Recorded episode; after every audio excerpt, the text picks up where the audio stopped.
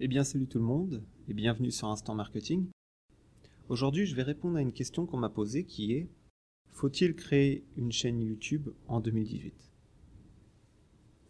Alors bien sûr la réponse la plus évidente c'est oui, faut créer une chaîne YouTube en 2018. Euh, la vidéo a de plus en plus de succès depuis plusieurs années.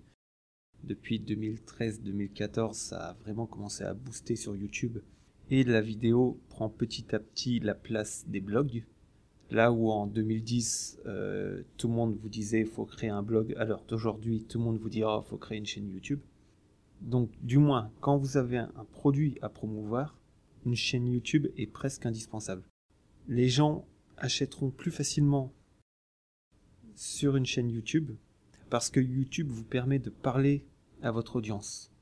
Chose qu'un blog ne permettait pas de faire puisqu'on on, l'écrivait à l'audience. Après, il y a plusieurs raisons qui me font dire qu'il faut créer une chaîne en 2018. Et la première, c'est que, comme je vous l'ai dit tout à l'heure, la vidéo déjà, c'est un format à la mode et c'est un format qui vend très très bien. Quand vous faites de la vidéo, vos taux de conversion seront bien plus forts que sur un blog.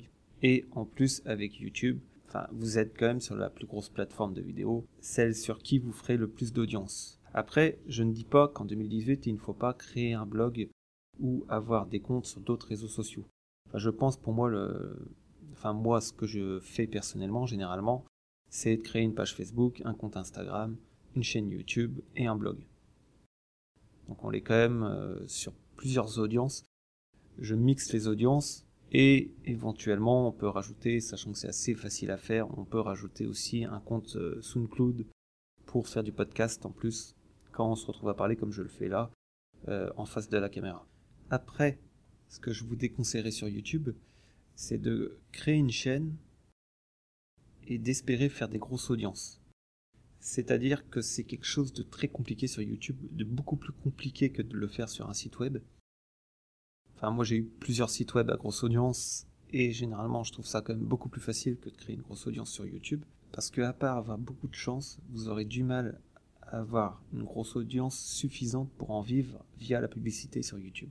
Je sais que certains YouTubeurs y sont arrivés, mais ils sont quand même très très peu. Si vous prenez des YouTubeurs qui vendent des produits numériques, type formation, e-book, etc., vous verrez que ces YouTubeurs généralement en tirent des bons revenus, alors que leur chaîne n'est pas si populaire que ça si on la compare à d'autres YouTubeurs beaucoup plus gros. Ils ne font pas des grosses audiences, mais ils vendent beaucoup de produits. D'où le but de fidéliser son audience avec YouTube. Mais pour moi, le blog reste quelque chose de complémentaire à YouTube. Et je pense que c'est toujours un plus d'avoir un blog. Parce que ça fait toujours du trafic, ça fonctionne toujours. Même si vous n'avez pas l'intention d'écrire des articles sur votre blog, vous pouvez très bien faire comme certains, c'est-à-dire créer votre vidéo YouTube, la poster, et faire une retranscription de la vidéo.